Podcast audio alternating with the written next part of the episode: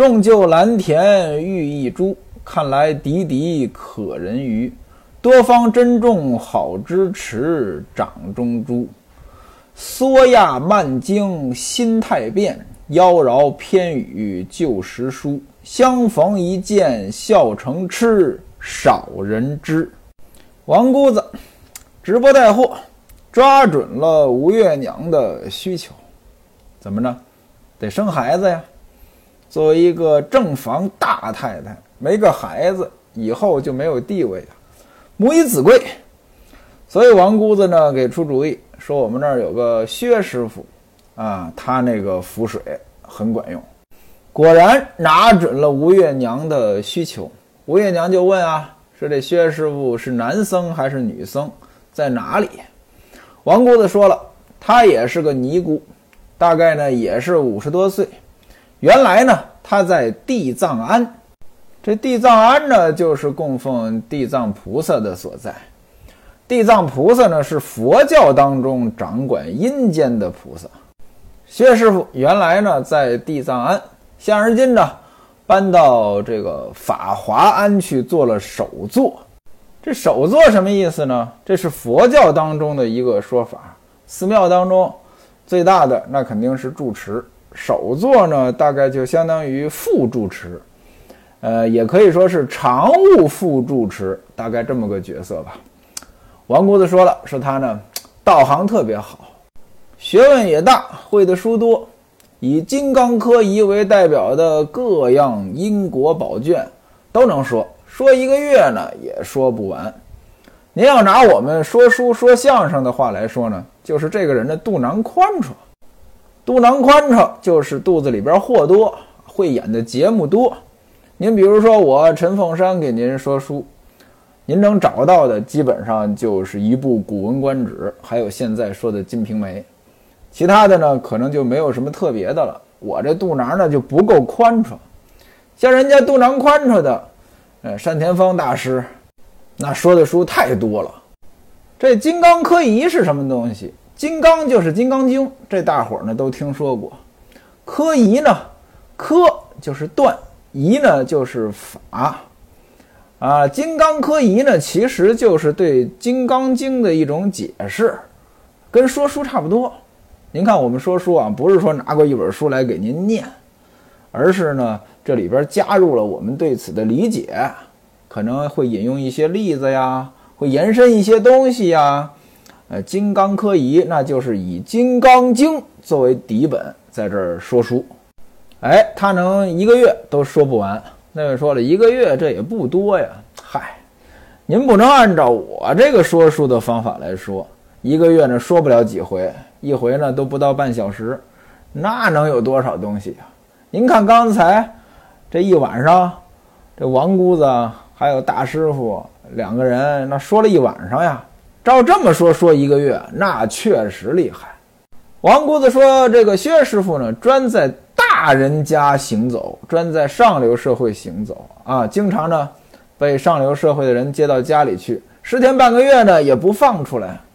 那也就是说，这王姑子的买卖做得不错啊，客户呢都很高端，而且呢这经营的很深。”吴月娘说：“那你抓机会把他请过来到我这儿坐坐。”王姑子说呢，我知道，等我替您老人家把这个服药给讨过来就行了。但是呢，刚才说那个比较难找的那个包衣，没处找去。您要不把把把那孩子，那孩子指的是李瓶儿那孩子啊，把李瓶儿那孩子那个包衣拿过来用吧。吴月娘说：“怎么能损别人安自己呢？我给你钱。”你替我慢慢另寻便了，那意思呢？我不能拿李瓶儿的这孩子的包衣，这样的话，这不是损别人安自己吗？我给你钱，你去找别人的。嘿，这给钱找别人的就不是损别人安自己吗？啊，当然了，您说这有市场经济啊，我花钱了，我买了，你乐意？这说呢？它也合理，不过吧，是不是市场经济就都合理？嘿嘿，这也不一定。您比如说买卖器官，这合理吗？就算一个愿打，一个愿挨，这事儿我怎么看也看不到合理的地方。王姑子说呢，说要找这个东西呢，就只能找这老娘要。老娘是谁？接生婆，找接生婆。只有接生婆手里有这个东西啊。我呢，干脆呢，我就替你弄这个符水，啊，您老人家吃了这符水，您要要。啊，接生婆那儿绝对有，啊，等您以后啊生了孩子，这个您愿意给多少钱给多少钱呗，您给那个接生婆就行了呀，啊，多少都不叫事儿，十个明星当不得月，什么意思呢？生孩子是大事儿啊，您有了孩子花多少钱那不重要，花多少钱呢？那只是星星，这生孩子是月亮，十个星星也抵不了一个月亮呀。您拿古人的观点呢，这真没错。的确，十个星星再亮，加在一起，它没有月亮亮。但今天咱们都知道啊，这月亮跟星星怎么比啊？我们看到天空当中的星星，绝大多数都是恒星，月亮呢就是一颗卫星。月亮自己不发光，只不过呢，月亮离我们近，我们看着它很亮，但它再亮，它也不是自己发光，对吧？有人说呢，在月亮上看地球呢更亮。这我信，因为距离是一样的呀，地球到月亮，月亮到地球是一样的，但是地球大呀。另外呢，地球表面都是水呀，这水它反光，它反得更厉害呀。吴月娘叮嘱王姑子说：“你别把这事儿跟别人说。”王姑子说：“奶奶呀，我傻呀，我跟别人说。”两个人呢，这生意就谈好了。王姑子呢，这带货就结束了，就睡了啊。这睡觉咱们就不用细表了。转过天来，西门庆从庙里回来了。吴月娘呢，刚刚起床梳头。玉箫接过西门庆的外衣，西门庆坐下，吴月娘就问说：“昨天家里六姐，六姐就是潘金莲啊，潘金莲呢，等你来过生日，你怎么就不来了？”西门庆就把在庙里的这些事儿呢，就说了，说这个吴庆家惋惜费心摆了许多桌。吴大舅呢，先来留住我和花大哥、英二哥、谢西大，还有两个小优呢，在那儿唱歌。我们呢喝了一晚上。今天一大早我就进城回家，英二哥他们三个呢还在那儿喝呢。把来往的经过呢就这么简单说了一下。玉箫把茶端过来，西门庆吃了。西门庆今天呢仍然没上班，到前边书房里，他这熬了一宿了，也累了。他就往床上这么斜倚着，就睡着了。不大一会儿呢，潘金莲、李瓶儿也起床梳头。李瓶儿抱着孩子出来呢，都到上房当中呢陪着喝茶。吴月娘问李瓶儿说：“他爹已经回来了啊，在前边呢。我叫他吃饭呢，他也不吃。现在呢，饭也做好了，你把你家小道士的道袍穿上，抱到前面去呢，给他爹看看。”潘金莲说：“我也去，我给道士穿衣服。”于是呢，又给这小孩折腾了一遍，把这堆东西都穿上了。潘金莲呢，要抱啊，吴月娘说：“让他妈妈抱啊，你这个衣服啊，它是不耐脏。”潘金莲穿的是一件蜜褐色的裙子啊，不耐脏，弄脏了呢不好。于是呢，李瓶儿抱着西门关哥，潘金莲跟着。来到前边西厢房之内，书童看到他们二人挑帘笼进来，连忙就躲出去了。潘金莲看见西门庆脸朝里睡，指着孩子说：“老花子，你睡吧，小道士来请你了。小道士亲自来请你了。大妈妈房里已经摆下饭了，叫你去吃，你还不赶紧起来，还在那儿装睡。”西门庆是喝了一晚上酒的人啊，熬了一晚上本身就很困，再加上喝了那么多酒，那西门庆根本就听不见，啊，什么都顾不得了，就在那儿鼾声如雷。潘金莲和李瓶儿呢，一边一个坐在床上，把孩子呢放在西门庆的面前。这孩子在这一动，西门庆醒了。西门庆看见自个儿儿子，哎，穿着道士衣服。啊，在自己跟前，哎，眉开眼笑的，连忙呢就接过来抱在怀里，还亲了个嘴儿。潘金莲说：“你那嘴干净吗？你就亲孩子啊？小道士吴应元，你啐他一口啊！你问他昨天到哪里耕地去了？今天累成这个样子，大白天的睡什么觉呀？昨天叫五妈只顾等着呀！你好大胆，不来给五妈磕头谢罪。”西门庆说：“昨天这个还愿这仪式呢，散得太晚，晚上谢将。”什么叫谢将？你这个搞这种仪式，你得请人帮忙啊！哎，这些人给你忙活了一天了，你不得感谢人家吗？在我们老家呢，这叫谢知，啊，管这些帮忙的人叫知客，你得谢知，你得摆上呀，还得给礼物呀！啊，西门庆说晚上蟹将吃了一整夜，现在我这一肚子的酒，我在这里歇会儿，等一下呢还要到。上举人家里吃酒去，潘金莲说：“你别去了。”西门庆说：“他家昨天送了帖子请我呀，我要不去呢，人家见怪。”潘金莲说：“那你去晚上早点回家，我等着你。”李瓶儿说：“他大妈妈呢，已经把饭摆好了，还做了一些酸笋汤，请你去吃。”西门庆说：“饭我是吃不下了，我去喝些汤吧。”于是起来呢，就往后边去了。潘金莲看见西门庆往后边去了，他一屁股呢坐在床上的正中间，用脚蹬着地炉子，说：“啊，原来这还是个套炕子。什么叫套炕子？其实就是火炕。啊，我老家呢就睡火炕。哎，这个火炕是怎么回事？原理也简单。啊，农村做饭得烧柴，有一个灶，烧柴有烟呀。”让这个烟呢从这炕的底下走过去，然后再经过烟囱排出去。这烟本身是热的呀，所以这炕呢就被加热了。这就是火炕。那冬天睡火炕当然舒服了。潘金莲呢发现这是个套炕子，是个火炕，伸手摸了摸褥子里，说：“哎呦，烧的真是滚烫呀！”看了看旁边的桌上，啊，有一个小火炉。这是取暖的呀，随手取过来，跟李瓶儿说：“李大姐啊，那边香机上那牙盒里边盛的这个甜香饼，你拿过来给我。”他拿了几个这个饼呢，放在火炕内，那应该是加热。另外呢，把这小炉子夹在自己的裆里，拿裙子呢裹着，这热气呢就熏到自己身上了，就暖和了。坐了一会儿呢，李瓶说：“咱们进去吧。”啊。这个咱们在这儿待着一会儿，他爹吃完饭呢再过来。潘金莲说：“他过来就过来呗，咱还怕他？”虽然这么说，两个人抱着西门官哥啊，到了后边。过了一会儿，西门庆吃完饭呢，吩咐排军备马啊，吩咐底下人排军啊，就是士兵给他准备马。午后，他就到上举人家里吃酒去了。潘姥姥呢，先回去了。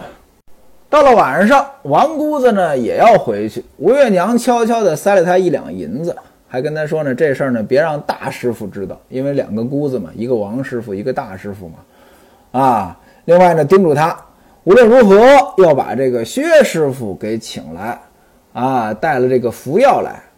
王姑子接了这个银子，和月娘说呢：“我这么一走呢，要到十六日才来，十六日啊。”啊，潘金莲他们这事儿是初九、十六一个星期之后啊，就把那件东西呢给你带过来。吴月娘说也行啊，只要你替我办好呢，我还会再谢你。于是呢，告辞而去。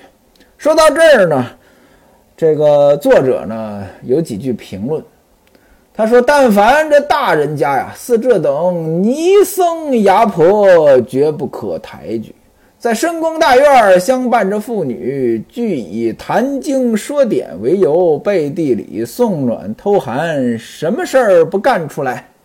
什么意思呢？就是大户人家呀，别跟这尼姑呀，还有牙婆来往。尼姑呃，就是像王姑子这样的人；牙婆呢，像王婆子那样的人。呃，跟这些人呢，不能抬举他们啊，不能把他们抬得太高，不然的话，他们在这个后院。跟这些女眷，表面上呃好像是说说佛经呀，说说书啊，实际上背地里什么事儿干不出来。话说晚上，潘金莲走到梳妆镜前，把自己的嫡髻呢摘了，换了个发型，弄了个盘头扎髻。这扎髻是什么样子？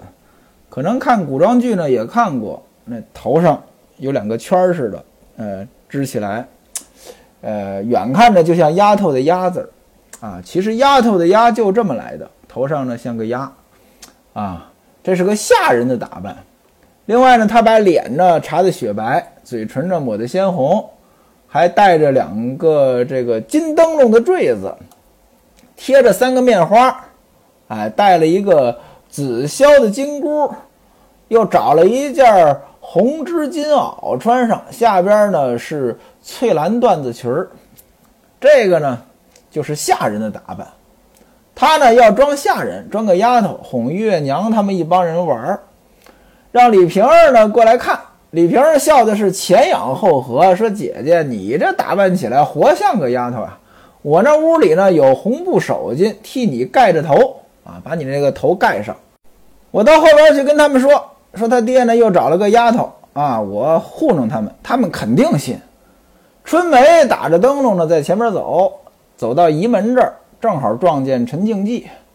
各位，您琢磨琢磨啊，陈静济到这儿来干什么？到潘金莲这儿来干什么？陈静帝说：“我还以为是谁呢，感情是五娘在这捣鬼呢。”李瓶儿说：“姐夫，你过来啊，我告诉你怎么回事。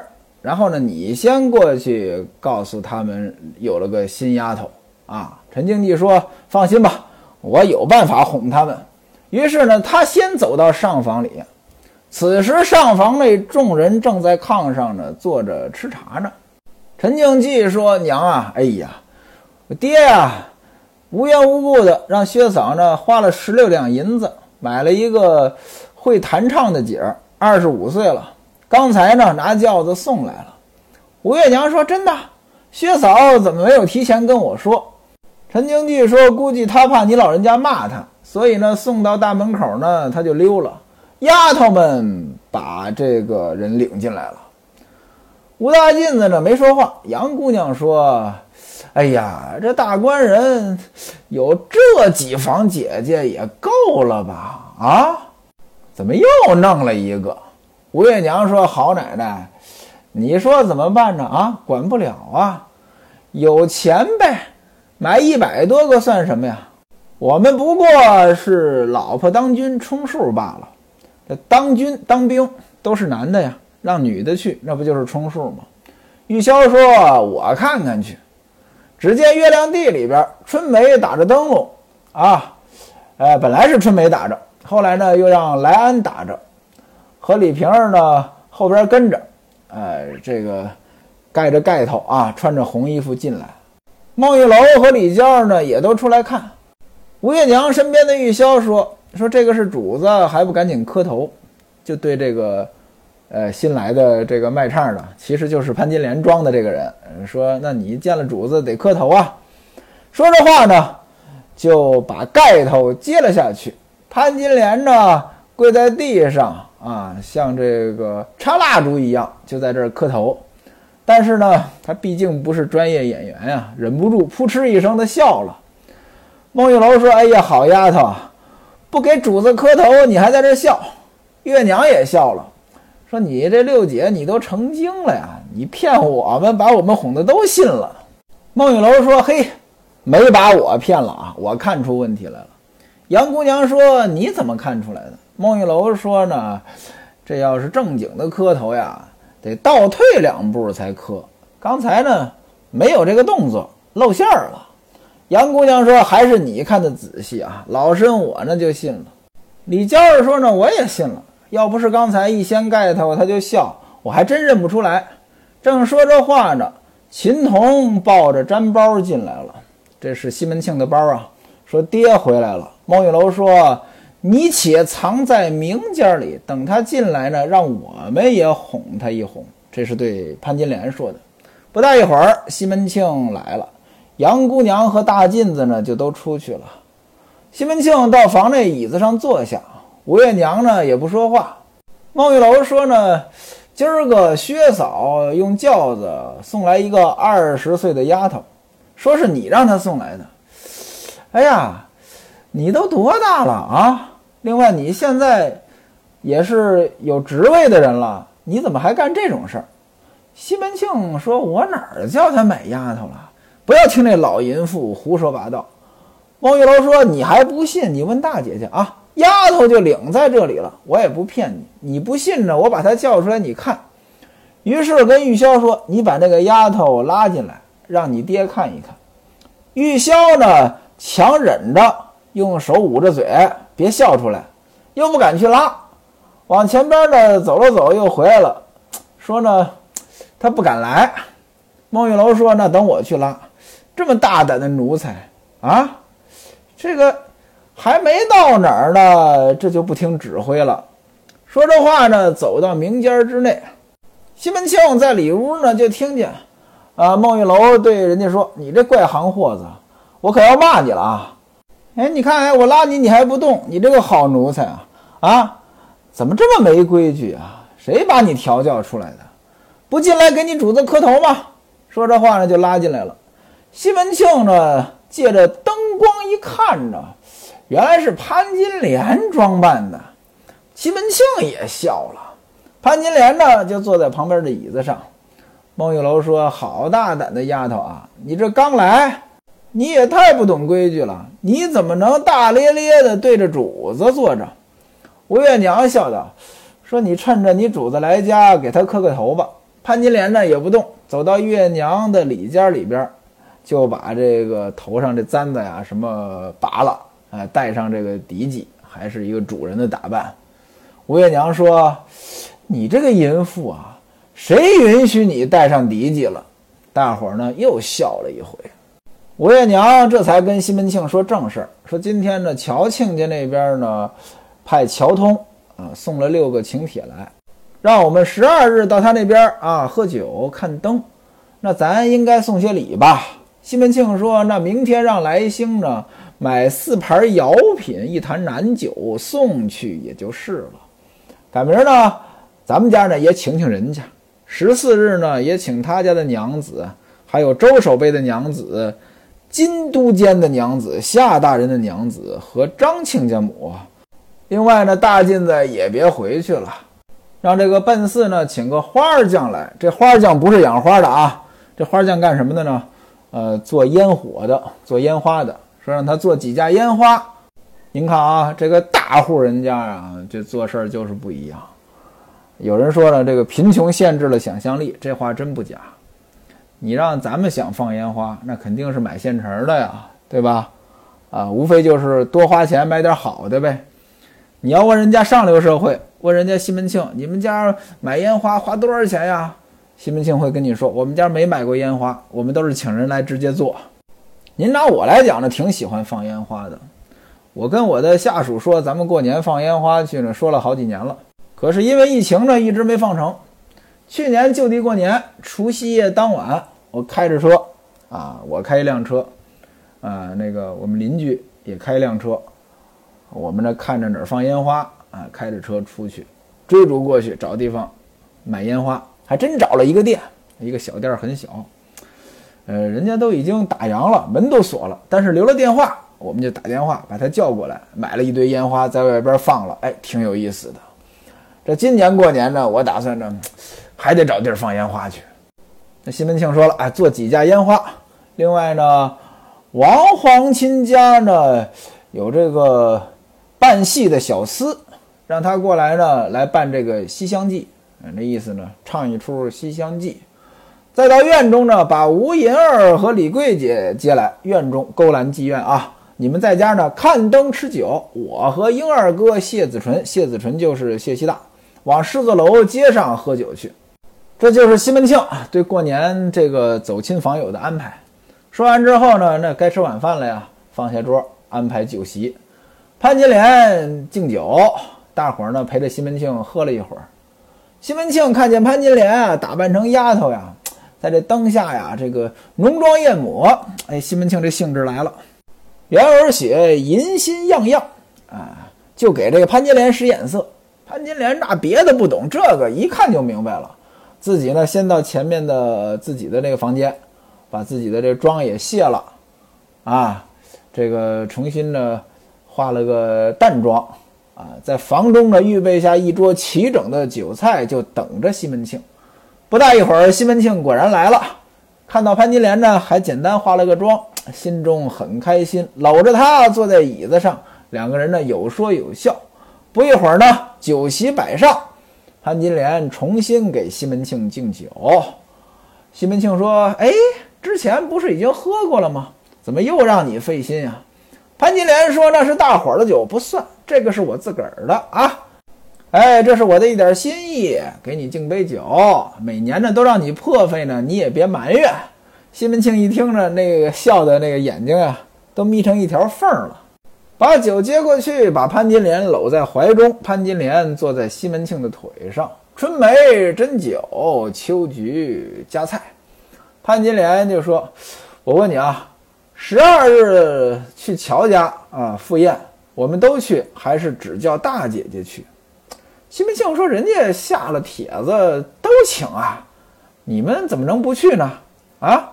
另外呢，让那个奶妈把孩子也抱过去走走，省得呢他妈过去了，这个他自个儿在家那哭。”潘金莲说：“那大姐姐她们都有衣裳穿，我就那几件，哎呀，没新衣服。你把从南边，南边就是杭州啊，新弄来的那个什么绸缎，弄弄弄点儿啊，让裁缝裁了，给我们当衣服穿吧。啊，放在那儿也下不了小的啊。以后呢，呃，到咱家请客的时候。”请那个刚才你说的那几个当官的老婆，人家看我们也像回事儿，别被人家笑话呀！啊，呃，我这呢也不是为我自己，这是给你做脸。西门庆说：“那既然如此呢，明天呢把赵才、赵才、赵裁缝叫来呢，给你们做衣服。”潘金莲说：“那明天再做，那还有几天呀？来不及了。”西门庆说：“我让他多带几个人啊。”给你们一个人做两三件也就够了，剩下的慢慢再做也不迟。潘金莲说：“那我可跟你说好了，挑两件好的给我啊！我跟他们不一样啊，他们都有了，我没有啊！你也没给我做过什么好衣服。”西门庆说：“嘿，你这个贼小油嘴啊，处处掐尖儿。”两个人呢就这么说着，反正潘金莲呢。什么东西都得有，什么东西都不能比别人落后了，啊！喝酒喝到了一更时分就上床了。上床之后干什么呢？要用今天的语言，那这地方呢，大概就是这么说：此处省略两万字。啊，我总觉得呢，今天很多的场合的语言比较匮乏。虽然说此处省略两万字，他也把这个事情说了，但是呢，文采明显不行。您看人家兰陵笑笑生在《金瓶梅》当中，这个地方呢字也不多，简简单单一句话，啊，写的很有文采，还把事儿都说了，而且呢分寸也很到位。那位说他是怎么写的呀？那您下回听我再说。